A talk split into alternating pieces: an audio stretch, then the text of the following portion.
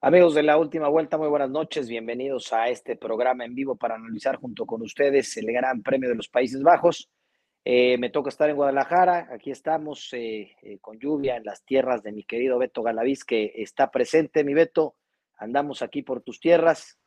pues hace ratito estuvimos ahí echando una retita de pádel muy a gusto, planeando el programa de hoy, que pues afortunadamente estuvo muy entretenido, a pesar de pues el dominio de Max Verstappen. Beto, ¿cómo estás? Buenas noches. Bien, Chelis, muy buenas noches. Un gusto nuevamente estar con ustedes después de ya un tiempo y una carrera muy interesante que, que nos regaló Holanda. Este, y el gran protagonista fue la lluvia, definitivamente, ¿no? Desde el bello puerto de Veracruz, mi querido Nacho Aponte, que también hace un regreso triunfal. Mi, querido Nacho, bienvenido. Estuviste allá de corresponsal el día sábado eh, eh, en el circuito de Sambor, entonces, pues tienes mucho que platicarnos, mi querido Nacho, porque estar a ras de, pasto ahí en el circuito, pues debe de ser una experiencia única, mi querido Nacho. Bienvenido, ¿cómo estás? Hola, ¿qué tal, Chelis Beto, amigos de la última vuelta? Como lo mencionas, Chelis, tuvimos la suerte de estar el sábado en el circuito de Sambor. Y como dices, Chelis, que soy un romántico de la Fórmula 1, esos circuitos de la vieja escuela de verdad que se aprecian de una manera diferente estando allá. Eh, la transmisión, las tomas que hay en la televisión, eh, no se alcanza a apreciar lo que tiene esas curvas de Sambor, la curva 1, la de Tarzán, la curva 3 con ese peralte, la última curva, la 14, y la zona de la curva 8, 9 y 10, eh, se aprecian de una manera espectacular. Qué circuito, la verdad. Uno de los últimos ganadores de estos clásicos fue Niki Lauda, mi querido Nacho, pues uno de los más grandes, uno de los referentes eh, eh, de, estos, de estos pilotos que vamos a recordar siempre, mi querido Nacho, ya después regresa el Gran Premio de los Países Bajos y pues Max Verstappen ha sido eh, protagonista de, este Gran Premio, que es su casa, un Gran Premio que se pinta de naranja, mi querido Nacho, y, cómo se siente eso, mi querido Nacho, este, esta grada naranja, esta ola naranja de Max Verstappen, que pues para todo mencionan a Max Verstappen, Nacho. Ah, la verdad que los holandeses eh, se ven representados en Max Verstappen de una manera tan patriótica como lo hacemos nosotros los mexicanos con Checo. Eh, muy respetuosos, eh, yo llevaba gorra de Checo Pérez, playera, bandera de México, muy respetuosos, este, hasta bromeaban contigo, te decían que bien por Checo. El ambiente es, es muy divertido, a diferencia de aquí también del Gran Premio de México, que muchos llegamos en transporte público o en autos, allá toda la gente llega en bicicleta, mojándonos, pero llegamos en bicicleta, Chelis. Y es un ambiente, la verdad, bastante, bastante amigable, bastante padre. Eh, la zona de que es general, puedes ver la pista de muchísimos lados. Eh, las gradas principales tienen muy buena vista y también puedes recorrer todo el circuito. Eso es algo que, eso me encanta de los circuitos europeos. Eh, no hay restricciones. Es una parte muy buena de, esa manera de ver los grandes premios que creo que deberían de traerlo aquí a Latinoamérica, especialmente a México. Nacho, platícales algo importante a los amigos de la última vuelta que nos están viendo sobre el precio, ¿no? Nosotros estamos acostumbrados aquí en Latinoamérica y en Norteamérica, pues que nos dejan caer unos precios impresionantes del Gran Premio. Ahorita el Gran Premio de Las Vegas, sabemos que pues, el boleto más barato andaba rondando eh, o en la página oficial dentro de los mil dólares. Entonces, ahorita, pues imagínate en la reventa. Entonces, Nacho, eh, platícales también esta parte importante de, la logística que hay en este aspecto del precio, eh, que vale la pena ir, que vale la pena cruzar el charco, porque pues sale mucho más barato que, ir al Gran Premio de México, que ir al Gran Premio de Austin, que ir al Gran Premio de Miami, el Gran Premio de Las Vegas. Ya, ya nos quedamos sin boletos para el Gran Premio de México y el Austin, ya los patrocinadores en este momento nos están este, poniendo tache, Chelis, pero bueno, ojalá los, los, de Sambor y los de Barcelona nos digan, ¿saben qué? Los vamos a invitar para que vean nos vamos para allá. No, la verdad es que por la naturaleza del circuito, por decirlo de alguna manera, esa área de general la puedes ver de muchísimas curvas, lo puedes ver de diferentes lados, te puedes estar moviendo, a diferencia del Gran Premio de México, que tu zona general son dos grados que se encuentran a la mitad de la recta. En estos grandes premios, el área de general te cuesta por el fin de semana alrededor de 2.500, 3.000 pesos todo el fin de semana, y lo puedes ver de muchísimos lados, tienes las pantallas, tienes el auto, puedes pasar a las fan zone. Es una, una oportunidad bastante buena. Se invierte un poquito más de dinero, sí, pero vale la pena. Mi Beto, pues vale la pena, ¿no? Hay que, hay que organizarnos todo el equipo la última vuelta para ir a hacer una cobertura como lo hemos hecho en, Canadá, lo ha hecho Nacho en Barcelona, lo hemos hecho en Brasil, lo hemos hecho en el Gran Premio de México. ya nos toca, mi Beto, irnos para Europa. A ti que tanto te gusta eso de andar de pata de perro, mi Beto. Sí, ya, ya nos toca.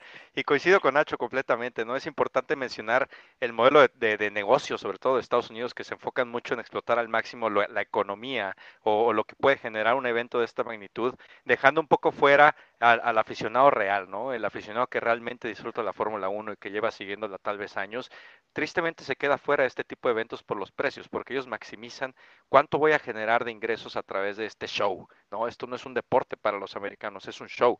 En cambio, la esencia en general de los deportes en Europa es un poco más enfocada hacia los, hacia los aficionados, ¿no? Y este romanticismo que existe sobre todo en los circuitos de la vieja escuela, de verlos, de verlos desde más cerca, de poderte mover de un punto a otro, a mí se me hace genial y espero de verdad que no se pierda esta esencia sobre todo estos circuitos europeos.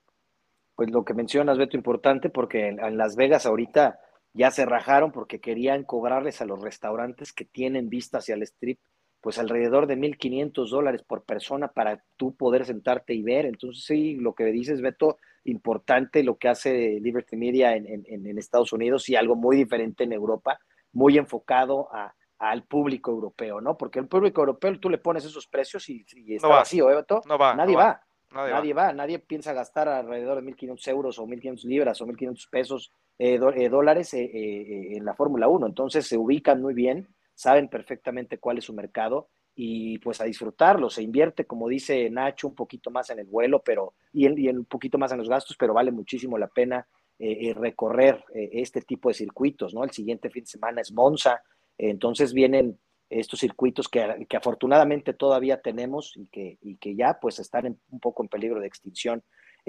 con 305 mil espectadores en las gradas, no, no baja de los 300 mil, ningún gran premio, entonces, ¿de qué es negocio? Es negocio, eh, mi querido Nacho, mi querido Beto. Empezamos las prácticas, eh, las prácticas nada más eh, uno y dos, sabemos perfectamente el, dominio perfecto de Red Bull, de, de, McLaren, que también estuvo ahí, que también Williams estuvo despuntando también con muy buenos tiempos, Lando Norris también llevándose la práctica 2, pero pues lamentablemente tenemos que decir esta noticia que que a Jesus, no sé, eh, tiene buen corazón, mi querido Jesus, que está al lado de la producción, que, pues bueno, como le dice Jesus, el Richardo, el, el, el Sena australiano, le dice mi querido Richardo, eh, pues lamentablemente pierde el control del monoplaza por Oscar Piastri y su paisano que lo ve, se saca de control, y, Beto, pues lamentablemente se rompe la muñeca eh, Daniel Richardo ahorita con esta buena noticia de que ya había regresado a la Fórmula 1 Ahorita avisan que se va de uno a tres meses por pues esta fractura y esta cirugía que le hacen,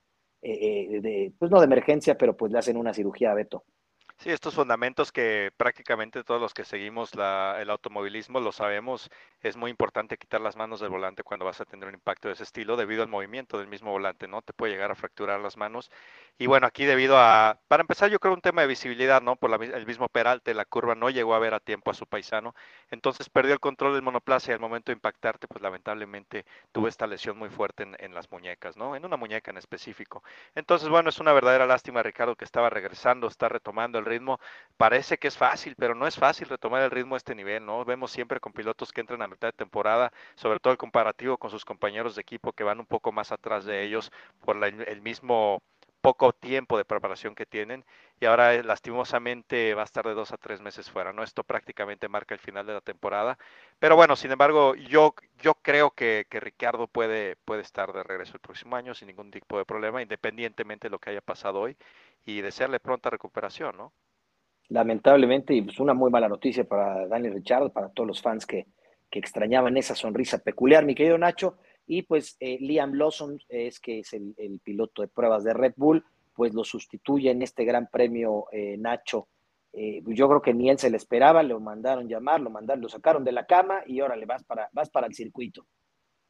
Así es, Chelis. O sea, creo que es muy difícil juzgar a un piloto cuando está debutando en la Fórmula 1 y más cuando es así llamado de un día para otro. Entonces, lo que ha hecho en la Fórmula 2 ah, es para recalcar, es un piloto bueno. Yo creo que va a tener su oportunidad de seguirse probando en algún equipo de Fórmula 1 y creo que es un fin de semana, podríamos decir, mm, pues bueno, aparte hay que ver que las condiciones durante todo el fin de semana no fueron las mejores, entonces creo que cumplió con, con lo que se podía estimar. Aparte un circuito complicado, ¿no? Por estas curvas que, que lo menciona muy Nacho técnico. y Beto, Muy muy técnico con este peralte. La primera curva muy complicada, eh, es una curva muy seguida, eh, muy frenado también, un circuito rápido y agrégale las condiciones que viviste ahí, Nacho, que, que está, estás, no estás enfermo de milagro, mi querido Nacho, porque te, empa- No, pues casi, te casi. eh, Casi, casi, medio malo de la garganta. Uno pero- que está acostumbrado al clima de Veracruz, 28, 30 grados solecito, y me mandas con 14 grados, lluvia, aire, sol, no, Chelis. Ay, o un tequilita, un tequilita, o hay un, un capsito del jarocho, mi querido Nacho, para que Eso tu garganta, para que Como ayude, debe de pero ser, Chelis. complicado. eh, Es un el compli fin de semana. eh, creo que el sábado nos dimos cuenta eh, cómo variaban las condiciones. Tenías la lluvia, tenías el sol, de repente veías que se acercaban las nubes, empezaba la lluvia. Creo que La sí fue un fin de también. semana, sí, la temperatura bajaba a 14 grados, luego subía. Entonces creo que para los pilotos fue muy difícil y si estás debutando en la Fórmula 1, más. Y bueno, para un equipo que llevó mejoras fue McLaren, llevó un alerón trasero nuevo que podemos decir que el día viernes, sábado les funcionó, pero probar un nuevo alerón en esas condiciones tampoco fue nada fácil y fue complicado para el equipo de McLaren. Muy complicado, pero, pero se vio bien, ¿no? McLaren, la verdad. es Se que vio bien, se vio la mejora en la Eh, velocidad, claro. Mi querido Beto, yo creo que de los de las eh, escuderas que nos sorprendieron, eh, yo creo que fue Williams, ¿no? Eh, se lleva los aplausos y se lleva el gran fin de semana de este gran premio. McLaren ya venía mostrando esta fuerza, Beto ya venía mostrando estas nuevas mejoras que le pusieron a Oscar Piastri y a Lando Norris y, pues bien aprovechadas el gran fin de semana, pero Beto, yo creo que la mención honorífica se la lleva Williams, ¿no? Ambos pilotos pasando ahorita que estamos hablando de la quali, eh, viene la quali pues pasando ambos pilotos a quali 3, Beto. Yo creo que desde hace cuántos años no veíamos ambos Williams pasando a quali 3, Beto. 2017 fue la última vez que ambos Williams pasaron a, a la Quali 3. Esto fue 2017. Suena a dos años, pero fue hace seis años. ¿eh? Entonces, hace seis años. el 2017 está más lejano de lo que creemos. La pandemia nos modificó todo el, el concepto del tiempo, pero bueno. Eh, sí, la verdad es que sobre todo mencionar a Alex Albon, ¿no? Yo creo que vio un carro azul y pensó que era un Red Bull, porque el tipo estaba impresionante, Q3 peleando, por ahí llegó a estar en la primera posición, después lo fueron bajando, pero definitivamente fue, fue un sábado muy, muy, muy digno de mencionar para Red Bull, para Williams, perdón, y espero que esto sea, sobre todo para un equipo tan importante históricamente, ¿no? Espero que sea un parteaguas para que la temporada empiece a mejorar para ellos dentro de sus expectativas, obviamente. Nadie espera que estén en Q3 cada fin de semana. Sin embargo, el poder pelear por puntos cada fin de semana, novena, décima posición, a mí se me hace muy bueno. Y también para que el piloto novato de Estados Unidos empiece a retomar un poco más de confianza, ¿no? Ha sido una temporada muy difícil para él. Albon está un poquito más establecido en ese sentido y digno de reconocerle, ¿no? Como dijiste, McLaren ya tiene un par de semanas demostrándonos que van hacia la alza. Aún no están para preocupar a, a Aston Martin y a Mercedes, pero bueno, ahí, ahí, van, ahí van muy bien. Y bueno, Williams, la verdad es que mi, mi, reconocimiento total en un circuito y en unas condiciones que de por sí fueron muy Exacto. complicadas. Exacto, aparte agrégale el circuito, agrégale eh, eh, pues lo que están viviendo de, de mejoras, eh, de todo, todos estos cambios que se vivieron después de la silly season, eh, después de la silly season, de venir de un mes eh, de descanso, Nacho, y, y, agrégale pues bueno las condiciones súper cambiantes, eh, muy bien, muy bien, la verdad, por Alex Albon, bien por eh, Logan Sargent, que, que, ya, ya era hora de que mostrara algo así. Eh, lamentablemente, mi querido Nacho, pues en la quali 3, junto con Charles Leclerc, pierden el control del monoplaza y pues bandera roja porque ambos pilotos pues lastiman bastante su monoplaza, Nacho. En, en, los dos accidentes, Chelis, creo que hay que mencionar qué es la diferencia. No estoy diciendo que, que Leclerc sea mal piloto o que eh, Sargent sea mal piloto, pero la diferencia entre un buen piloto de Fórmula 1 a, a, los top 3 o los excelentes pilotos de Fórmula 1 es ese punto en donde vas a encontrar el, el, punto de frenada, cómo sacarle el auto máximo de una condición a otra. Hay que recordar que la quali 1 y quali 2 cual uno estaba la lluvia y estaban con intermedios, cual y dos ya no estaba lloviendo, pero seguía la pista mojada intermedios. Llegas a la cual y tres, está marcado le, el trazado para seco, pero lo, que está alrededor, lo que está al lado a unos centímetros sigue estando húmedo. Entonces, encontrar ese punto de frenada, esa trayectoria y no salirte de donde está la parte seca es lo que hace que pierdas el control del coche y termines en el muro. Y esa es la diferencia entre un piloto de Fórmula 1 y un gran piloto de Fórmula 1. Sí, es un gap de más menos 50 metros a lo mucho que esas velocidades te claro. de milésimas de segundo. ¿eh? Claro, y, pasar un poquito en la curva es lo que va a hacer que tomes la parte húmeda y te vayas hacia afuera. Y te vayas, eso. Y, sobre todo que, que, lo tuvieron en menos de 15 minutos, ¿no? Porque lo mencionas, Nacho, la quali 1 con bastante lluvia, muy mojado el circuito, la quali 2 secándose, mejorando bastante el circuito, pero seguían con interés. Y 15 minutos después ya estaba seco, ya todos con slicks, ya todos con neumático rojo, totalmente diferente, otras velocidades, otro grip, otro agarre, otro por completo, todo el mismo monoplaza. Entonces, eh, son atletas impresionantes porque lo mencionas, Beto, son milésimas de segundo lo que tiene que cambiar eh, eh, este, este, este cambio de, de acelerar, de frenar, de salir más pisado, de salir menos pisado. Es, es, es, de verdad impresionante lo que hacen estos pilotos, estos 20 pilotos de, de Fórmula 1. Llámese Max Verstappen y llámese Logan Sargent. ¿no? Ahora, Cheli, si me, si me permites complementar lo que dices, creo que ahí es donde Max Verstappen está demostrando quién es, ¿no? Es impresionante que en condiciones tan cambiantes solo hubo una constante y es que el tipo no salía de la primera posición y él se sabe adaptar a todos los cambios, tanto de temperatura en pista, temperatura en neumáticos, pista mojada, este, pista seca. Entonces, a mí me parece increíble la capacidad que tiene el tipo para sacar el máximo provecho a cualquier circunstancia posible. Esto no es ninguna casualidad, el tipo se va a encerrar al simulador cada, fin, cada semana que no está corriendo un carro real. ¿Para qué? Para sacar esas décimas hasta en un carro prototipo si tú quieres, pero esa mentalidad que él tiene la encuentra con los ingenieros en las prácticas en simulador, en la fábrica, en los fines de semana, en las tandas de prácticas. Entonces, no es ninguna casualidad que que durante estas condiciones tan cambiantes Max siga siendo el número uno en todo. Y ahí un, paréntesis muy rápido, me parece muy complicado comparar a Sergio Pérez con Max, no porque Sergio sea malo, por Dios, es un, es un muy buen piloto, pero creo que Max está muy, muy alejado del resto de la parrilla. Eh, y bueno, voy a dejar fuera a Fernando Alonso y Lewis Hamilton porque no me quiero aventar a todo el mundo encima. Sí, sí, también, no, Pero fuera de ellos dos, creo que Max está en otro nivel. ¿eh?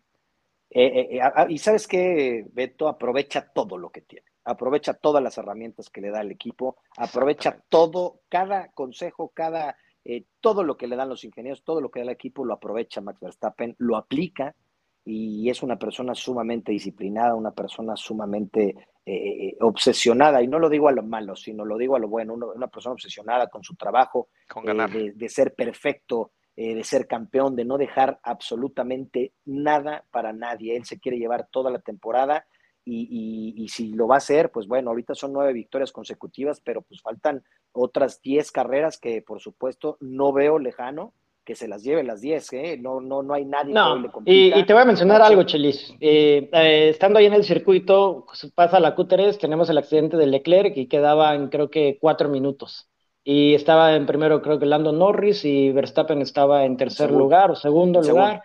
Y la gente ahí en, Holanda, la gente en el circuito tranquila y platicando con los holandeses. Les digo, yo sí va a dar el tiempo para que vuelva a, reanudarse, vuelta de calentamiento y una vuelta rápida. Sí, digo, ya sabemos lo que va a pasar, ¿verdad? Y se empezaron a reír como de, sabemos que ahorita Max va... Y fue lo que pasó, o sea, Max salió, dio la vuelta de la, la warm-up lap, vuelta rápida, pole position y le sacó muchísimo a Norris. Y por eso la gente ni festejó. Yo, yo esperaba ver a la gente vuelta loca. La gente fue como de, ah, sí, ya lo sabíamos, lo esperábamos y mañana, mañana va a ganar. Nacho, fueron seis décimas en un, en, una, en un circuito corto. Es una locura. Es un circuito de menos de un minuto veinte. Fueron seis décimas en una calificación. Es, es absurdo. Nada, es, no, no sé, no sé qué tenga, qué, qué, haga Max Verstappen. Es una, es una parte es una pregunta que todo el mundo nos hacemos, ¿eh? Toda la gente que nos gusta el deporte, toda la gente, todos los analistas, todos los comentaristas, todos los fanáticos se preguntan qué carajos tiene diferente el auto de Max Verstappen, ¿no? Todo mundo sabemos y todo mundo creemos y todo mundo eh, eh, indagamos y todo mundo, no sé, se nos ocurren mil y una ideas, hay eh, ideas desde el sabotaje, de ideas que no es el mismo motor, ideas que le bajan la velocidad. No sé qué carajos esté pasando, pero Max Verstappen lo está haciendo de maravilla. Se le tiene que aplaudir, aunque nos caiga gordo. Eh, así tiene que ser, Nacho. Eh, la cultura es muy diferente en Latinoamérica que en Europa, ¿no? Es, están acostumbrados, como lo viste, lo viviste ahí, están acostumbrados a tener a Max ahí. están acostumbrados. y nosotros también nos acostumbramos, Chelis, y hay que aplaudirle, porque de verdad, aunque sea un coche superior al de los demás. Max Verstappen es un tipo superior a los demás y es un tipo que sale cada 15, 20 años en la Fórmula 1. y como lo vuelvo a repetir, aprovecha lo que tiene, aprovecha esta herramienta increíble de diseño, de aerodinámica, de poder, de fuerza que se llama el RB19, lo sabe aprovechar. Hay que aplaudirle, va a romper todos los récords de aquí a lo que le cambian el motor, que va a ser en el 2025.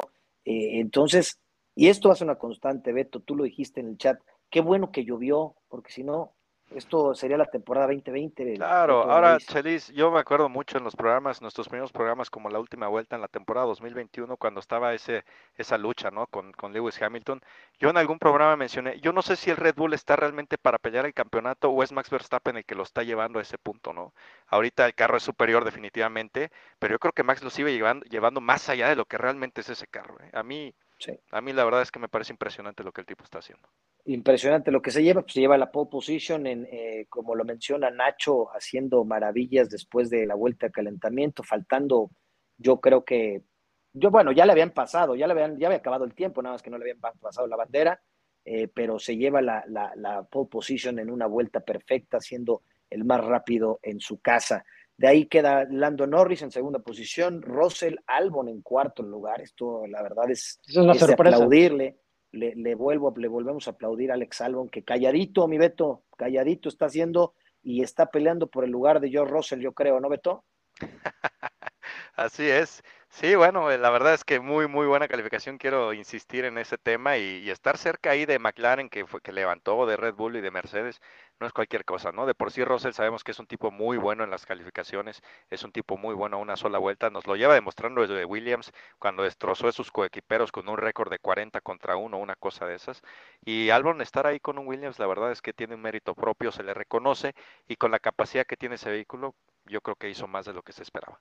Aplausos para eh, el tailandés Alexander Albon. Alonso, eh, Carlitos Sainz, Checo Pérez, Piastri, Leclerc y Logan Sargent, eh, pues que bueno, lamentablemente no, no, no tiene nada más una vuelta y después pues pierde el control, pero pues es el número 10 y también se le tiene que aplaudir por esta gran clasificación que tuvo en el Gran Premio de Países Bajos. Ya en la carrera, pues nos despertamos el domingo con unos, una lluvia, mi querido Nacho, nos despertamos con con, condiciones raras, de repente se iba, la nube se abandonaba el circuito y volvía a regresar, y todos optan por salir con eh, slicks o, medias, mi querido Nacho, y pues una vuelta después empezó la lluvia, Nacho.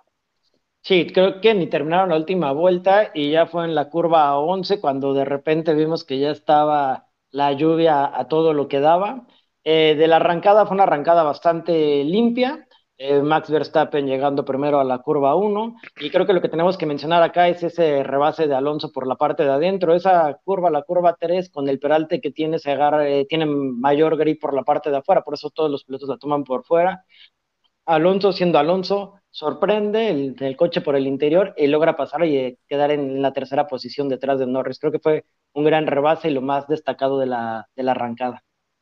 Y dicen, dicen Beto que este, este rebase lo practicaba en el simulador y lo estuvo practicando durante literalmente, vale la redundancia, en las prácticas.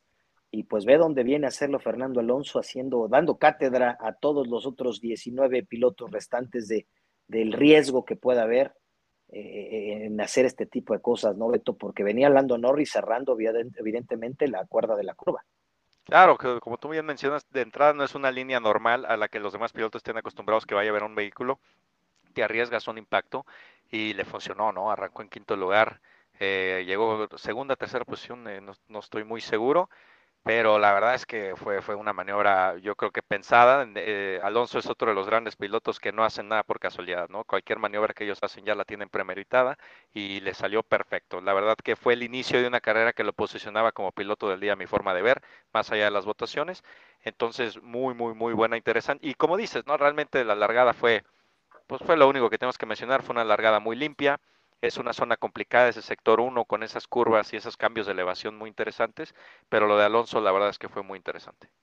Interesante lo que hace Fernando Alonso, pues dando, dando clases a todos eh, sobre, sobre cómo se toma una curva y cómo se arriesga sin, sin ser tan, tan, tan agresivo, ¿no? Como algunos otros pilotos eh, fueron criticados. La verdad es que, como lo dice Nacho, una arrancada muy limpia, una arrancada que a pesar de las condiciones eh, todo el mundo eh, respetándose hasta que, pues bueno, viene la lluvia y viene un tema importante, Nacho, algo que, que Sergio Pérez detecta con su experiencia y dice, vámonos para adentro, está empezando a llover, vamos a adelantarnos por estas Inters, porque la lluvia... ¿fue, fue Checo o fue el equipo? A ver, Chelis, a ver, tú, ah, tú que eh, estás tan metido ahí con, ya salió, con la familia, el mismo equipo lo dijo.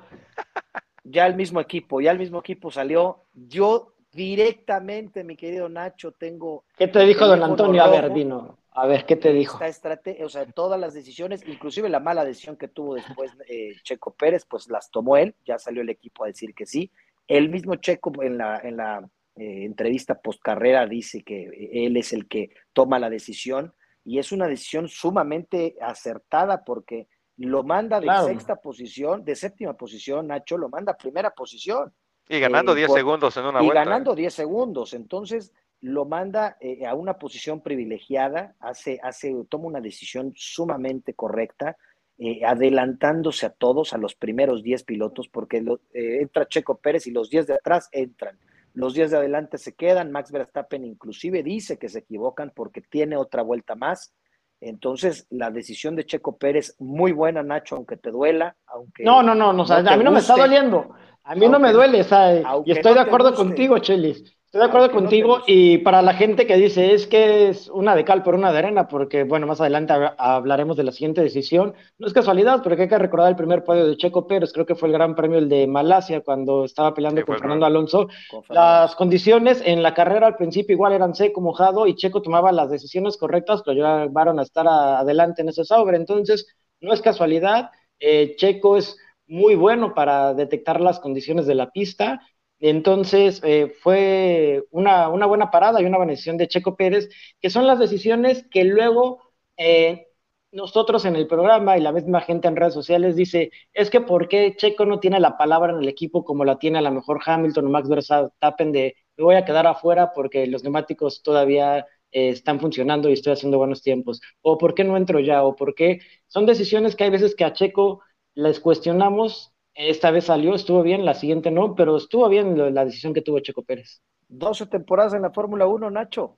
No, es, casualidad. Eh, fácil, no es casualidad. Se llaman 12 años eh, de estar en, distintos equipos, de estar en equipos donde tienes que batallar muchísimo, donde tú tienes que tomar ese rol, donde te permiten también, porque sabemos que hay, escuderías en las cuales, pues, ahorita mencionaste a los grandes, pero hay escuderías que los pilotos no toman decisiones. Eh, vemos, vemos a Ferrari, ¿no? Ferrari apenas. Ah, me lo menciones. apenas. Te, tengo que, me tengo que vengar. Haas es otro equipo, ¿no? Haas es otro equipo que no les permiten tomar estas decisiones. Ahorita Sergio toma esta decisión, le sale de maravilla. Lástima que, que, el ritmo que, que, tiene Max Verstappen versus Checo Pérez no es el mismo. Eh, Pero también lo mencionó Checo, que ese, ese no es problema de Checo Pérez. Ahí yo creo que sí el problema es del equipo, porque a Checo le dicen, estábamos esperando lluvia más adelante, intenta mantener los neumáticos para cuando regrese la lluvia sigamos fuera y no, no tengamos que entrar. Checo tampoco tiene un radar meteorológico para decir la lluvia va a llegar en tanto tiempo. Si a Checo le hubieran dicho, Checo, eh, you are eh, free to run, y que le hubieran dicho, haz los mejores tiempos hasta que te termines los neumáticos, Checo lo hubiera hecho y Max Verstappen no le hubiera recortado esa ventaja. Que mucha gente tampoco eh, vio eso o no sabía eso y dicen, oye, ¿por qué Verstappen le recortó ese tiempo a Checo? Es por eso, porque Checo, Checo estaba haciendo un ritmo de carrera para cuidar los neumáticos. Eso es culpa del equipo. Ahora, Beto, Hubert creo que lo único que sabe decir es, Checo, mantén los neumáticos. Checo, gestiona neumáticos. Es lo único que sabe decir, Beto. No, no sabe decir otra cosa. sí, en general eh, tenemos esas comunicaciones. Ya, te lo dejé prendidito, te lo dejé prendidito. Sí, ya, ya se prendió y me lo aventaste a mí y yo estoy callado. yo estoy tranquilo en mi, escuchándolos, terminé siendo víctima del enojo del Chelis. Pero sí, totalmente. La verdad es que ya se hasta cliché, ¿no? los comentarios diciendo gestiona, cuida, y, los mismos cuestionamientos de Sergio Pérez, decir, oye, pero espérame, ¿por qué? ¿Por qué no puedo empujar? ¿Qué está haciendo Max? ¿Cuáles son sus tiempos? Y es una constante. En este caso, como bien menciona Nacho, los que tienen el radar meteorológico son ellos, ¿no? No Sergio Pérez. Llega un punto donde la capacidad de analizar la situación del piloto se ve limitada por la falta de información externa y tú tienes que confiar en el equipo que tienes detrás. A final de cuentas, Red Bull no es un gran equipo solamente por sus pilotos, es un gran equipo por todo su staff, por todos sus ingenieros, por todos sus mecánicos, por todo, ¿no? A nivel hasta marketing, si tú quieres. Entonces tienes que confiar en esa gente y sí, creo que es un error totalmente el tomar la decisión de gestionar neumáticos cuando los ibas a cambiar a las cuatro vueltas. Entonces, ¿qué fue lo que sucedió ahí?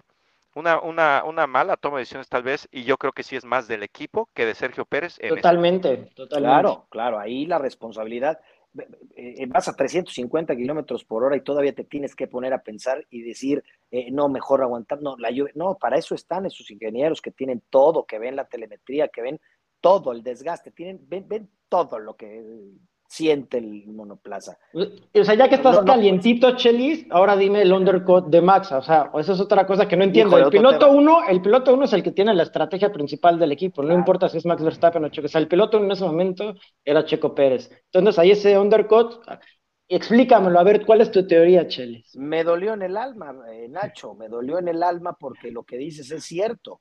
Eh, ¿Cuántas veces la temporada pasada le dijeron a Sergio, quieres tú tener la estrategia y quieres tú ser el piloto uno? Tienes que estar adelante. El año pasado lo dijeron el año pasado lo dijeron, ¿no? Eh, ¿Cuántas veces han respetado a Sergio Pérez? Lo que no se nos olvide lo de Barcelona, igualmente que deja pasar a Max y lo tuvo que dejar pasar.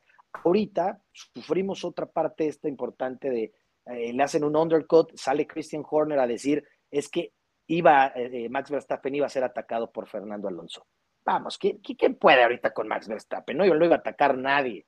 Entonces, y menos en este punto que Aston Martin no es tan dominante como lo fue en las primeras carreras. Claro, entonces la verdad es que se justifican. Max Verstappen quiere el, el, récord de Sebastián Vettel de las nueve, ahorita ya lo igualó, pero lo quiere superar, quería ganar en su casa. Eso lo sabe Christian Corner, eso lo sabe Helmut Barco, y eso lo sabemos tú y yo y Beto y todos lo sabemos, Nacho. Por eso se avientan este, esta, eh, puñalada, yo lo llamo puñalada por la espalda a Sergio Pérez, porque no lo veía venir. La verdad es que ni él lo veía venir. Él se lo pregunta a su ingeniero que si Max había, si les había hecho undercut y le dice el ingeniero, pues sí, eh, aguántese cabrón, porque eh, pues es Max Verstappen y no hay de otra. Entonces, pues Checo Pérez se queda callado, como lo ha hecho durante todas estas 13 eh, carreras, a pesar de que no está tan de acuerdo con, con, con lo, que lo que ha pasado. Hoy está adelante y pues le dicen, tú no vas adelante, Max Verstappen, bienvenido. Beto, ¿me equivoco lo que estoy diciendo? No, para nada. La verdad es que con toda la lógica de, lo que yo estaba viendo hasta ese momento en la carrera, yo asumí que Sergio Pérez iba a entrar primero. Se me hacía muy riesgoso hacer un double stack, o sea, que entraran los dos al mismo tiempo por las condiciones. Entonces yo asumí que Sergio Pérez, por la posición en la que iba, iba a entrar en primero. Max Verstappen iba a entrar en la siguiente vuelta, se evitaba la posibilidad de un undercut, el overcut ya no iba a ser posible porque Sergio Pérez iba adelante, entonces eso era lo lógico que hubiera pasado, ¿no? Pero como tú bien mencionas, Chelis, no nos engañemos, estaban en el Gran Premio local de Max, entonces todos querían la victoria número 9 consecutiva, todos querían que se empatara ese récord y todos querían que Max ganara en su casa. Entonces, a ver, no pasa nada, se dice y se acaba y vámonos, ¿no? Pero se dice, se dice. no me vengas a decir que te estabas defendiendo de Fernando Alonso cuando el tipo acabó no sé cuántos segundos al final de la carrera atrás de Max. Entonces, a ver, tenemos que ser sinceros en ese sentido, ¿no? Sí, la verdad es que ahí, ahí eh, Nacho no sé qué vio, no sé si, si, si le pareció el undercut, yo creo que aplaudió el undercut, me parece, Beto, eh, me dijeron que estaba... Eh, Después de convivir tanto tiempo con los holandeses, pues ya, o sea... Se hizo holandés. Se, hizo holandés, se hizo holandés, entonces, este, pues bueno, eh, no, no es cierto, mi Nacho, pues la verdad es que así es. sí, las cosas como son, como las mencionaron los dos.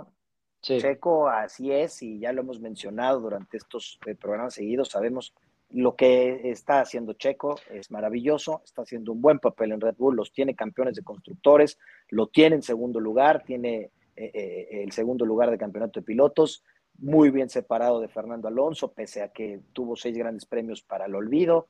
Entonces, está cumpliendo con su chamba, eso está en las cláusulas. Señores, listo, Ahora, hay que emocionar los demás. Tú mencionaste que, que Sergio se quedó callado, ¿no? Quiero, quiero, no sé, preguntar, cuestionar o mencionar.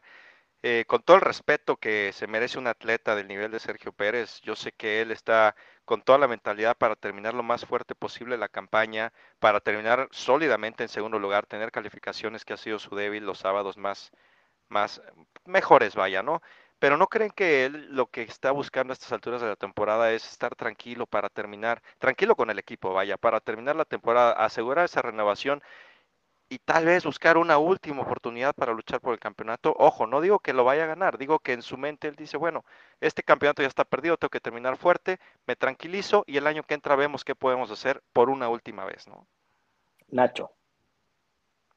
No, si tú eres el que defiende a Checo, Chilis, vas primero. ¿Por, qué me avientas al, ¿Por qué me avientas al ruedo a mí primero? A ver. Bueno, ahí les va. Yo creo, Beto, tienes un, poco de razón. Yo siento que más bien eh, la madurez de Sergio Pérez va más allá de lo que, un piloto. Eh, estas 12 temporadas a las que estamos, que ya platicamos que tiene de experiencia, eh, lo lleva a hacer, este, a tener esta tranquilidad, a llevar a, estar lo más tranquilo gran premio con gran premio. Sabemos perfectamente que la primera debilidad de Sergio Pérez es lo mental. Él trabaja hermosamente bajo presión, pero la parte mental que hoy está viviendo, eh, la presión que hoy está viviendo de medios, del mismo equipo, de toda la gente del mundo, de los medios ingleses que cómo pegan y cómo, qué importante es un medio inglés para la Fórmula 1.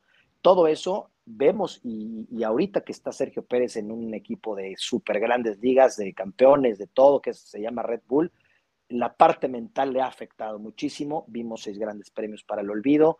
Entonces, yo creo, mi, humilde opinión, está concentrado, él está trabajando con lo que puede.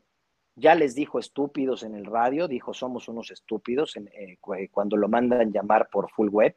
Eh, antes de la bandera roja, que ahorita vamos a hablar sobre este, este incidente que tiene, que por cual se lleva una ascensión. Entonces, mi, mi, humilde opinión es esa, Beto, Nacho. Eh, eh, hoy está trabajando en lo mental porque sabe perfectamente qué es donde le pueden pegar.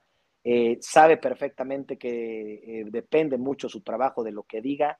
No puede competir, no lo van a dejar, Beto, ni el siguiente, ni si las veintitantos ya dejarlo. No, no, no, no, A ver, ahí sí, dejarlo ya ya es otro, es otro tema, ¿no? Yo creo que ahorita. o sea, un, deportista y, la mentalidad de Checo Pérez no es me quedo en Red Bull el siguiente año para hacer el segundo. O sea, definitivamente no. O sea, no, no, no. Ningún piloto, o sea, bueno, no, hablando no de cualquier piloto, sino en este caso de Checo Pérez, su mentalidad y su trayectoria no es me quedo otro año en Red Bull para hacer el segundo. O sea, obviamente sabe, como lo mencionó Galaviz, que esta temporada está perdida. Si esta decisión se hubiera tomado estando a 5 o 10 puntos de diferencia con Max Verstappen, te apuesto que Checo Pérez hubiera levantado la voz y hubiera dicho cosas. Claro, claro, pero ya en este campeonato que prácticamente es casi perdido. Sí, claro, o sea, no tienes por qué levantar la voz. Sí, ahora, otro punto importante, que no se nos olvide que el año pasado, la temporada pasada, a principios también le competía a Max Verstappen. Mágicamente en la gira europea Checo se desinfla, el auto de Checo Pérez se va al demonio, no encuentran el, no encuentra el ritmo, le cambian la configuración, le cambian y empieza un declive. Ya lo vivimos tres temporadas, ya lo vivimos. Ya, ahora imagínate si, cómo lo sentimos nosotros, imagínate el asiento de Sergio, cómo lo siente él mismo, Nacho. Claro, el, el, el, perdón, el exposure, la exposición que tú tienes como piloto Red Bull es otra cosa, ¿no? Es comparando un poco burdamente con el fútbol, no es lo mismo jugar en el Rayo Vallecano que jugar en el Real Madrid, ¿no? Entonces, a nivel mental, eso definitivamente te puede desde acabar hasta pegar. Entonces, eso yo no tengo la menor duda, pero creo que también las circunstancias actuales donde Sergio Pérez busca cerrar lo más fuerte posible su temporada, ojo, su temporada, es porque el campeonato ya está perdido, se sabe. Entonces, bueno, no voy a entrar en polémica, yo Sergio Pérez, ¿no? No voy a entrar en polémica con el equipo, con la toma de decisiones.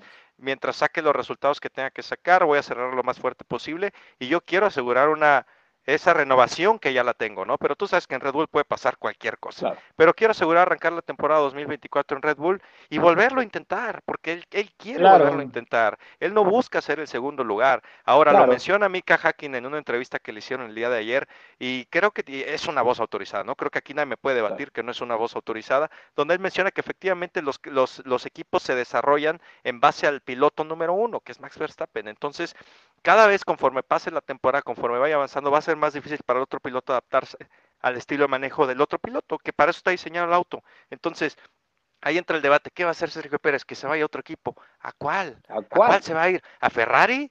¿A McLaren? ¿A Mercedes? El único equipo que le está dando las posibilidades de tener un segundo lugar, lo mencionamos al principio del programa, ya estamos acostumbrados al segundo lugar, pero lo sigue siendo, sigue siendo un segundo lugar, sigue siendo podios que hace tres años los festejábamos como locos y ahora los queremos cada fin de semana. Entonces, esta es la realidad de Sergio Pérez hoy y él lo sabe más que nadie, es un tipo muy inteligente y yo sí creo que él está buscando cerrar mentalmente lo más frío posible, lo más inteligente posible y lo más fuerte posible, ¿para que Para llegar el 2024 con las herramientas para intentarlo otra vez. Claro, y no va a parar de intentarlo, así me lo renueven 25 eh, años. Ahora, la parte mental es fuerte, el, estar en un asiento 2 eh, recordemos que el único que, ha vencido a Checo Pérez como compañero de equipo se llama Max Verstappen, ¿no? Él, ha arrasado con todos sus compañeros de equipo, él ha sido el referente. Jason Button también, ¿no? Button, ajá, Button, McLaren. Eh, eh, pero bueno, McLaren, una temporada desastrosa para, inclusive para Button, también fue una temporada desastrosa para Checo. Entonces, ha, sido, ha sido complicada esta temporada para Sergio, el darse cuenta y, darse cuenta que no lo van a dejar competir, es importantísimo para un atleta tan fuerte como, como Sergio Pérez. No debato el que no lo quiera hacer, él lo quiere hacer día a día. No lo dejan. ¿Por qué no lo dejan? Hoy nos pusieron un, grave, un gran ejemplo. Ayer en la carrera de domingo estás en primer lugar con 10 segundos de ventaja y no, le hacen un undercut y pues bueno, calladito te ves más bonito. Imagínate la parte mental y el mm, trancazo que es para, para la parte mental de Sergio Pérez el darse cuenta que pues no, eh, aunque estés en primero, no nos interesa. Eh, Max va a ir adelante, Beto. Sí, bueno, eh, creo que es más allá de que lo dejen o no competir en este escenario en específico, creo que ya está muy marcada la tendencia, sobre todo por puntos. El, tema del récord, aunque nadie lo menciona, todos lo quieren el récord de victorias consecutivas y el hecho de que estuviera en su casa, ¿no? Definitivamente no fue casualidad que se hicieron undercut. Entonces, pero no, no creo que sea el tema de que no lo dejen competir eh, a secas, vaya, ¿no? Eso es una, es una mezcla de circunstancias distintas las que llevaron a que el equipo hiciera eso, y obviamente no lo van a mencionar, ¿no? Pero creo que aquí todos sabemos, las views que tendremos en TikTok, la gente que vio en la tele, todos sabemos el porqué de ese undercut. Nacho, para acabarla de amolar, pues eh, se pone mucho más fuerte la lluvia, los mandan llamar por full wets, entra Sergio Pérez, Entra primero Max Verstappen, perdón. Eh, eh, después Sergio Pérez decide entrar. junto con, el equipo lo, lo mandan llamar a, a, a, Pitts para cambiar por full wet. Y pues había un charco, explica Sergio Pérez que había un charco en la entrada al pit lane. Acuaplanea, impacta un poco en, el, en el muro.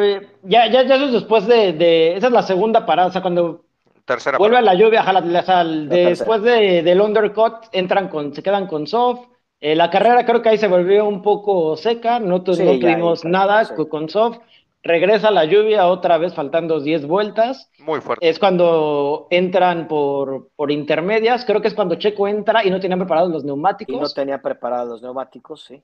Que igual la, en, la, en la vuelta 1 le funcionó a Checo esa decisión después ya no le funcionó, no le discutimos nada porque se estaba adelantando a lo que venía.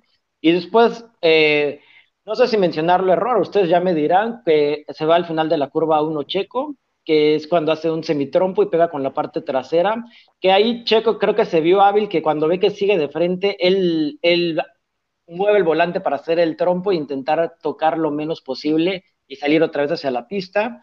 Y aquí yo no diría que que fue un error de Checo, porque Checo es un piloto eh, bueno para la lluvia, pero lo han dicho eh, los grandes pilotos, dice, cuando alguien es muy bueno para la lluvia, podemos decir que el Rainmaster para mí y para muchos es Senna, los mismos pilotos decían, es que Senna todavía no llega a la curva y ya sabe en dónde va a agarrar el grip. Y esa es la diferencia que hay de los pilotos para saber manejar en lluvia. O sea, antes de que lleguen a la curva, ellos ya saben dónde está el grip. Y Senna, para mí, es el mejor en la lluvia. Y no quiero ser malinchista, porque van a decir es que estás diciendo que Checo es malo. No, Checo es bueno, pero para mí, como piloto mexicano, el mejor de la lluvia, el ojos de gato. Creo que don Pedro Rodríguez para mí era otro piloto que era muy bueno en la lluvia, que los mismos pilotos decían, es que cuando está lloviendo en el circuito parece que no está lloviendo para Pedro. Y mucha gente no lo sabe, pero a Senna una vez lo entrevistaron en el Gran Premio de México. Le, Oye, ¿tú sabes quién es Pedro Rodríguez? Y Sena dijo, cuando yo corría coches Fórmula en Europa en la lluvia, me decían, tú vas a ser el siguiente Pedro Rodríguez. Entonces, imagínense el nivel que de Pedro para la lluvia. Y ahí Checo creo que a lo mejor mm, no interpretó cómo estaba la condición en esa recta y por eso fue que se siguió de largo y alcanzó a tocar. Fue la, primera mala decisión o el primer error de Checo cuando volvió la lluvia. Viene el segundo error de, entrar al pit lane, bloquea y entra eh, un poco más rápido y digo un poco más rápido porque fueron 0.8 kilómetros por hora lo que se excedió. La regla dice que tiene que mantener 60 kilómetros durante y al salir del pit lane hasta la línea. Entonces, eh, pues bueno, Sergio Pérez era 60.8. Beto, eh, sabemos perfectamente que la FIA a veces en estas condiciones es un poco más flexible con este tipo de sanciones, con este tipo de velocidades, sobre todo por la cantidad de agua que estaba cayendo. Poquito exagerado por punto 8, ¿no, Beto? Bueno, este, siendo objetivos, tengo que decirlo, ¿no? Si te pasas por punto uno es penalización. Se podrá debatir tal vez que la FIA no llega a ser muy constante en ese sentido con las penalizaciones, pero de qué era, era, ¿no? No voy a... Una cosa es decir que era, no era, y otra cosa es decir que fue culpa de Sergio. Definitivamente las condiciones eran bastante complicadas. No podemos satanizar el equipo por el error de los pits, así como no podemos satanizar a Sergio Pérez por haber excedido esos límites, ¿no? Eh, Aquaplaneó, ¿qué es esto? Que las llantas no tenían grip porque estaban rodando en agua prácticamente, entonces no pudo frenar, eso fue lo que pasó. Eh, el incidente que tuvo en la curva número uno, las mismas condiciones, como bien dice Nacho, bueno, estamos hablando de fueras de serie que son 3, 4 en toda la historia, ¿no? Pero un piloto normal, sin tomarse en cuenta, un piloto vaya, un piloto normal de Fórmula 1 es un piloto fuera de serie, ¿no? Eh, las condiciones eran muy complicadas, inclusive Wang Yusu también perdió el control en, ese, en esa curva, si no mal recuerdo, y bueno, él sí tuvo un abandono completamente, y eso pasó una vuelta después de que Sergio Pérez eh, tuviera el impacto, ¿no?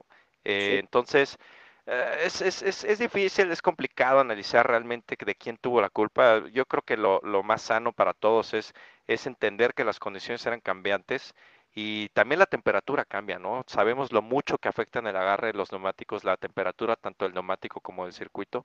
Entonces, adicional a esto, agarras una zona sin gripe o encharcada, pues te vas a ir, ¿no? Se vio cómo bloqueó las llantas y Sergio se siguió derecho prácticamente hasta el muro, ¿no? Sou sí lo perdió por completo. Entonces, eh, son situaciones complicadas que yo creo que le pudo haber pasado a cualquiera. Inclusive Max Verstappen ha perdido el, control del vehículo por temas de cambios de dirección del viento, etcétera, etcétera. Entonces, son situaciones muy complejas, ¿no? Que, que, es, que es parte de lo que hizo este gran premio, pues yo creo que el más interesante de la temporada. Yo, sí, la verdad es que sí, gracias a la lluvia y gracias a todas estas condiciones que se llevaron, pero pues bueno, bien, buen, eh, bien por Sergio, la verdad es que me gustó eh, eh, su gran premio en, Países Bajos, lamentablemente pues por esta sanción de cinco segundos se pierde el podio, que muy bien merecido, ¿no? La verdad. Ahora, sin ese despiste hubiera llegado a podio, ¿eh? Sí, la verdad es que hubiera estado interesante tenerlo ahí. Lástima por esos cinco segundos de penalización que le hace perderse eh, eh, el podio en Países Bajos y tener el 1-3 y pues un podio más para la carrera de Sergio Pérez. Vamos con Aston Martin, con Fernando Alonso, que también, eh, Nacho, tiene una parada de 8.5 segundos, ¿eh? Y muy mala, muy malita esta parada que tiene Fernando Alonso y aún así, pues en la vuelta 52 le avienta un rebase precioso a, a, Carlito Sainz, que pues le quita a su paisano, que le quita eh, eh, el podio a Carlito Sainz, Nacho. Don Fernando, para ti, para todos nosotros. Ah, qué, manera de, manejar de, Fernando Alonso con esa parada. Y es alguien que estamos hablando mucho de lo mental. después de salir de la Fórmula 1, irte a Dakar, irte a Indy, eh, a Le Mans, pues ya regresa y no pelea con el equipo, él está enfocado a lo que va a hacer, él está viendo adelante en la carrera de la estrategia, se les gastan neumáticos, prepara, es un circuito que es muy bonito el de Sambor, pero tiene muy pocas zonas de rebase y hay que prepararlo durante toda la vuelta y lo supo hacer y le hizo un gran rebase. Eh, cuando se vuelve a alargar la carrera después de la bandera roja, eh, yo pensé que a lo mejor iba a presionar un poco a Max Verstappen y ahí sí creo que tiene que ver más el Red Bull que que Max Verstappen, porque yo creo que si ponemos en el mismo coche a Max Verstappen y Fernando Alonso, en estas condiciones de lluvia, creo que son de los dos pilotos eh, que tienen las mejores manos en condiciones de lluvia, pero ahí sí el Red Bull fue el que hizo la ventaja para que se separara a Max Verstappen de Fernando Alonso. Nacho, complementando lo que están, a ver si la producción nos puede regresar otra vez la imagen del rebase de Fernando Alonso.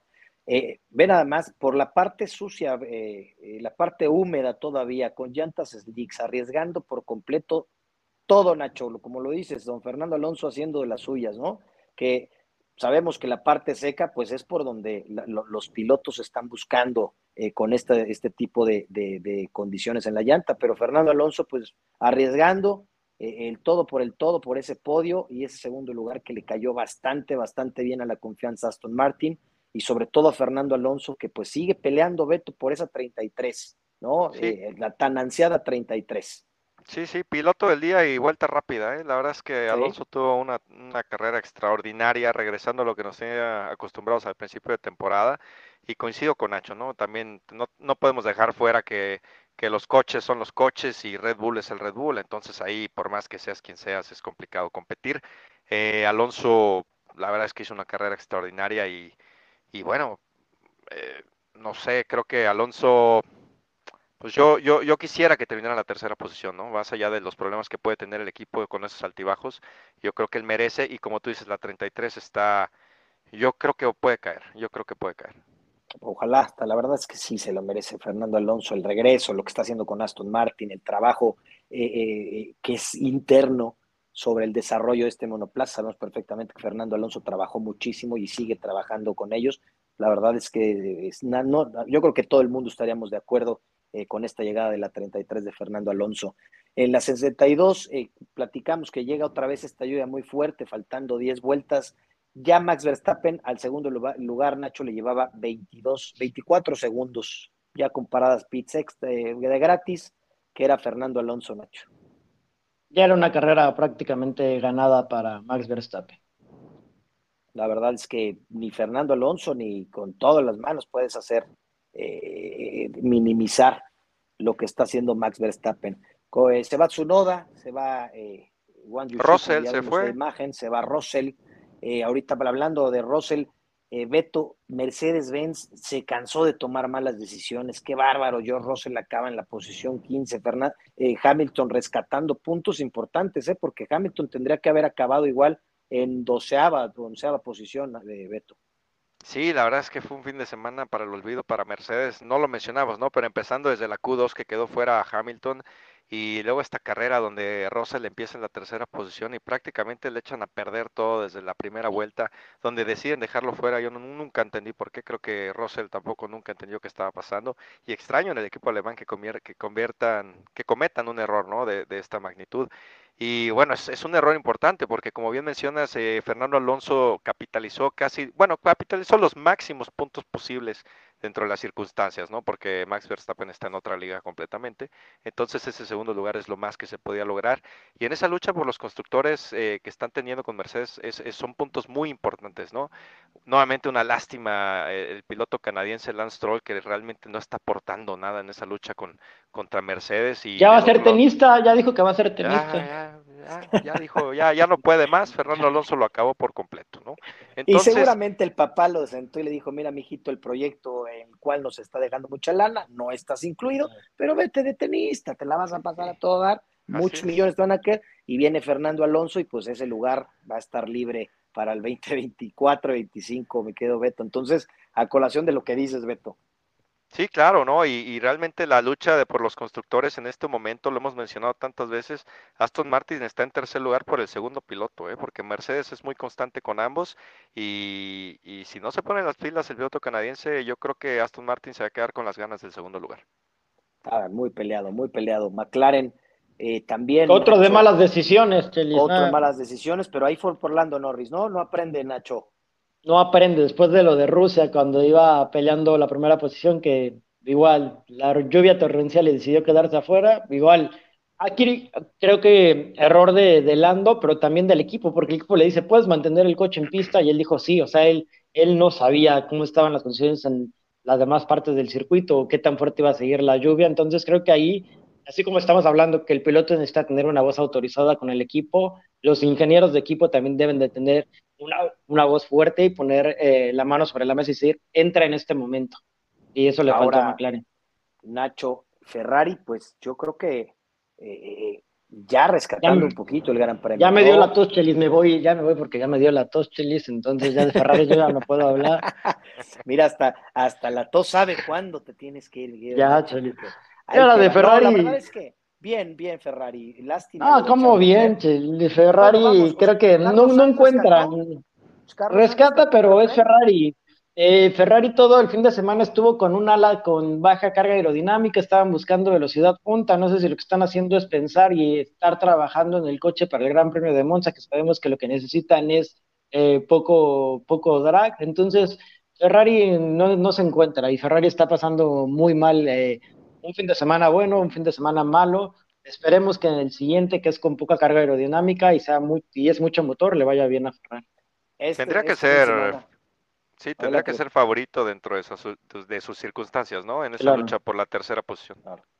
Y, Carlos Sainz rescata un gran premio que hubiera podido ser peor, ¿eh? Charles Leclerc hace un abandono, tiene este daño en el alerón, como bien lo mencionas, Nacho, pero Carlitos Sainz sacando la casta, sacando eh, este, estos... Es un piloto menospreciado, Carlos Sainz, pero Carlos ha hecho un buen trabajo.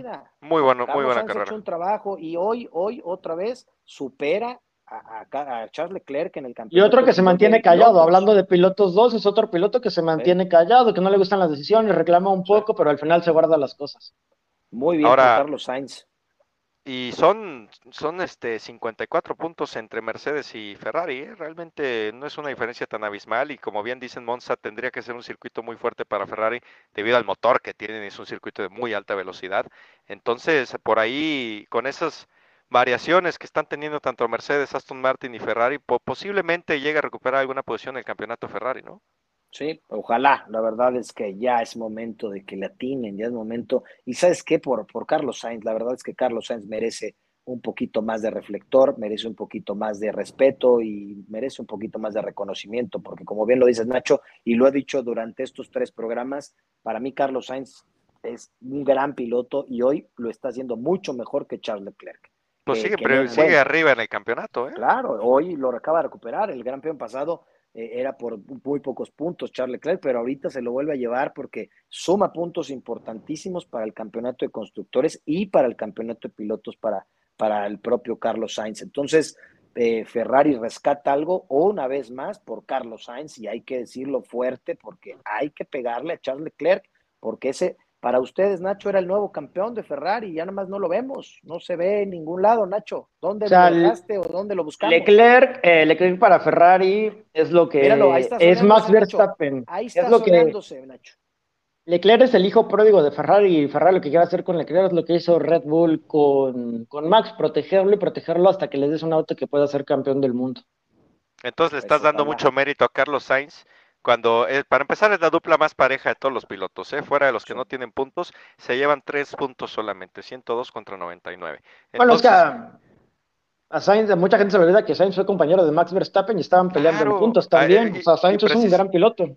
Y precisamente ese es mi punto, Nacho. Con toda la protección que Ferrari nadie niega le está dando a Leclerc, el tipo ahí está, ¿eh? Y está compitiendo y está logrando resultados y quejándose inclusive menos que Charles, porque yo cada fin de semana escucho a Charles Leclerc diciendo que el carro es impredecible, que no sabe qué va a hacer, que si no sabe si va a responder o no, si va a frenar o no. Y yo veo a Carlos Sainz corriendo. Entonces, yo no sé cómo eh, puede ser. un piloto ese es un punto por, por, por, qué la renovación de Sainz no ha llegado con Ferrari porque Sainz ya se sentó y puso las cartas sobre la mesa y dijo, oye, yo también quiero pelear por un campeonato y yo no quiero ser el piloto 2 y estar eh, tomando las migajas y que las malas decisiones vean conmigo para favorecer a Leclerc. Por eso esta renovación de contrato puede ser que no llegue para, para Carlos Sainz.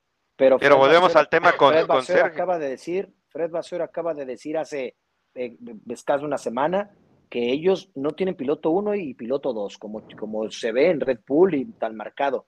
Ay, Chelis, tú lo sabes, tú lo sabes, claro. No nos engañemos, Charles Leclerc que lo tienen eh, eh, con sabanita blanca y que no se mueva.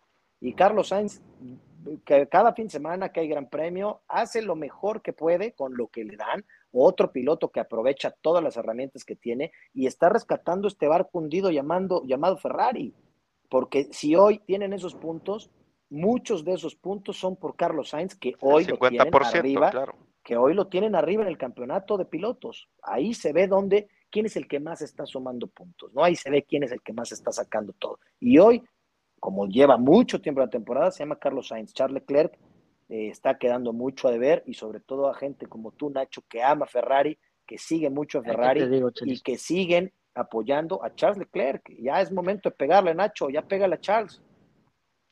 No, o sea, yo le he pegado siempre a Charles Leclerc. Cuando hay que pegarle, es un piloto muy bueno, es un piloto rápido, pero llega momentos en los que comete errores, ya sea calificación o carrera. Sí, lamentable. Se llama madurez, se llama madurez y es una madurez que alcanzó Max Verstappen y gracias a eso es campeón del mundo y está siendo el piloto que es ahora. Max Verstappen, la novena victoria, como ya lo mencionamos, igualando a Sebastián Vettel. Eh, como dices, Beto, todo el mundo quiere este, este récord, todo el mundo quiere romper récords y sobre todo Max Verstappen, que ahorita yo, eh, está aprovechando todo para, para romper todo y va a aprovechar todo para destrozar todos los récords que dejó Hamilton, que dejó Schumi, que dejó todo el mundo, que dejó Vettel, que ha dejado todos, los va a destrozar y no me queda la menor duda que lo va a hacer, porque vienen 10 carreras, seguramente eh, se va a aventar Monza, eh, vienen grandes premios que, favorecen mucho a Red Bull. Entonces, pues vamos a ver qué pasa con esta novena eh, victoria que hoy en día se lleva y se la lleva en su casa. Eh, hay un dato importantísimo.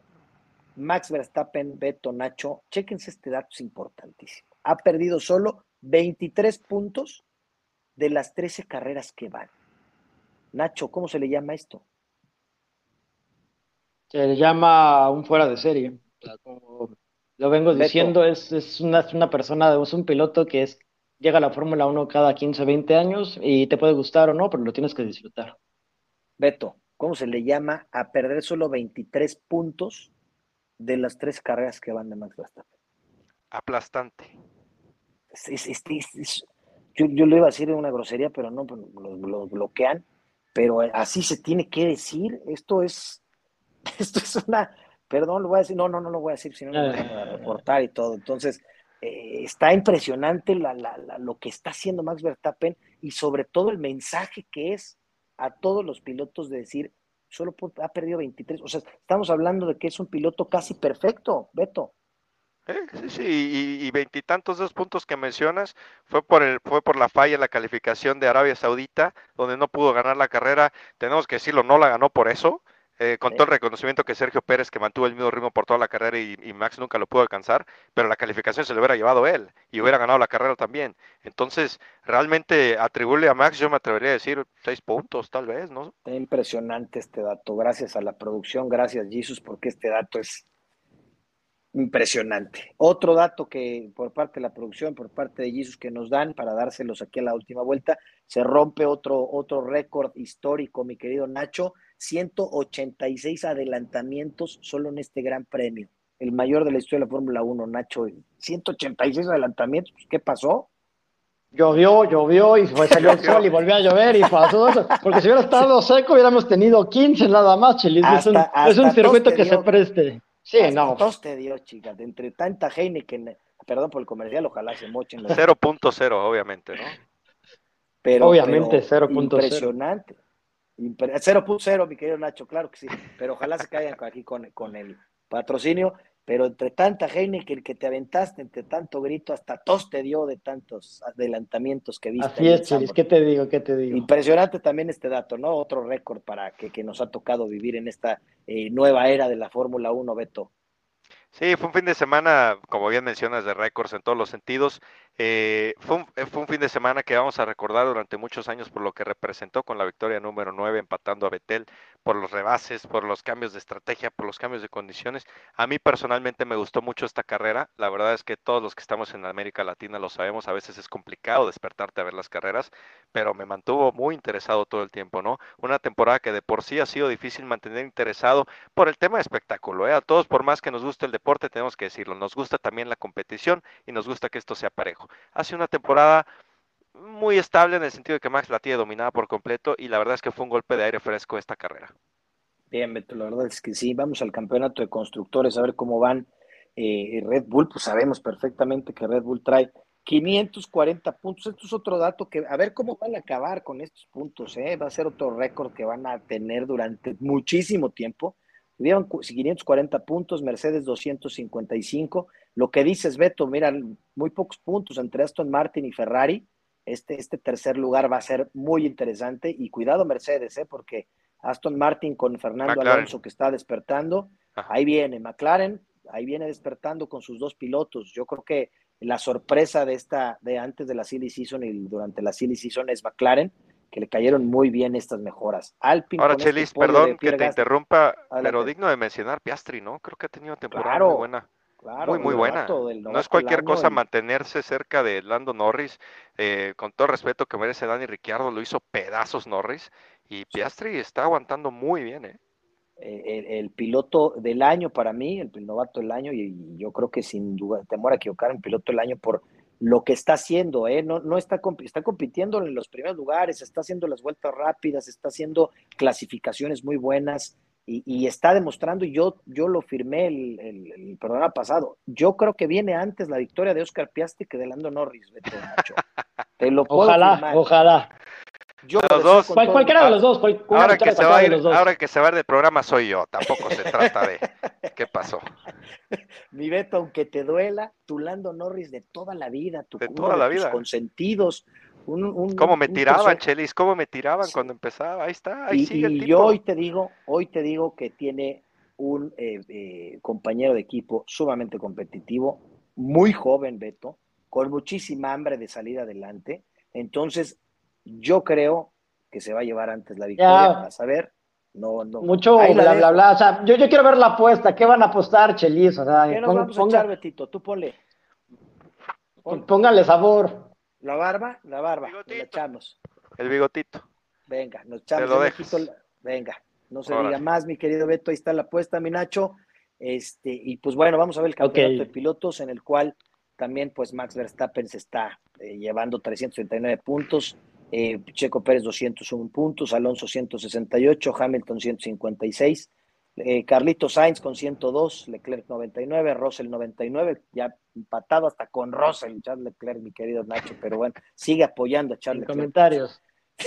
Landon Norris 75, Stroll 47 y Pierre Gasly ahorita sumando puntos importantes que se lleva este podio. También vamos a mencionar a Pierre Gasly, Beto, una muy buena carrera por parte del francés, calladito, haciendo lo que tiene que hacer, eh, metiéndose al podio por, pues, por la fortuna por estos cinco segundos de, de, Sergio Pérez, pero bueno, tiene su mérito de que no se le pudo ir un RB19 más de dos segundos, ¿eh, Beto? Nacho, entonces, muy bien lo que hizo Pierre Gasly en este podio importante para él en Países Bajos y sobre todo importante para, para Alpine que pues no encuentra Ocon, eh, no saben dónde quedó Esteban Ocon, el primer piloto, el gran Esteban Ocon. espérame tantito, se llevan un punto en el campeonato, por Dios, no me lo revientes tan fuerte. Pero, pero vamos, ¿dónde está Ocon? Ahorita quién sabe dónde estaba, Pierre Gasly haciendo muy buen trabajo y, y ha sido una constante Pierre Gasly eh, eh, en, en, en, Alpine. La verdad es que Esteban Ocon lleva ya cuántos años desarrollado en ese equipo que, pues bueno, ya no, no se llamaba Alpine, sabemos que se llamaba Renault, pero se llamaba diferente. Pero lleva mucho tiempo ahí, a eso me refiero, Beto, Nacho, que Pierre Gasly es su primera temporada, Pierre Gasly lo ha hecho muy bien, aunque no nos caiga tan bien, mi querido Pierre Gasly, pero lo ha hecho bien y este fin de semana se lleva una estrellita también muy, muy importante, sobre todo para para las condiciones que, tu, que tuvieron durante todo este, este fin de semana. Eh, pues bueno, vamos con los comentarios. Eh, a toda la gente que nos está viendo, muchísimas gracias. Saludos.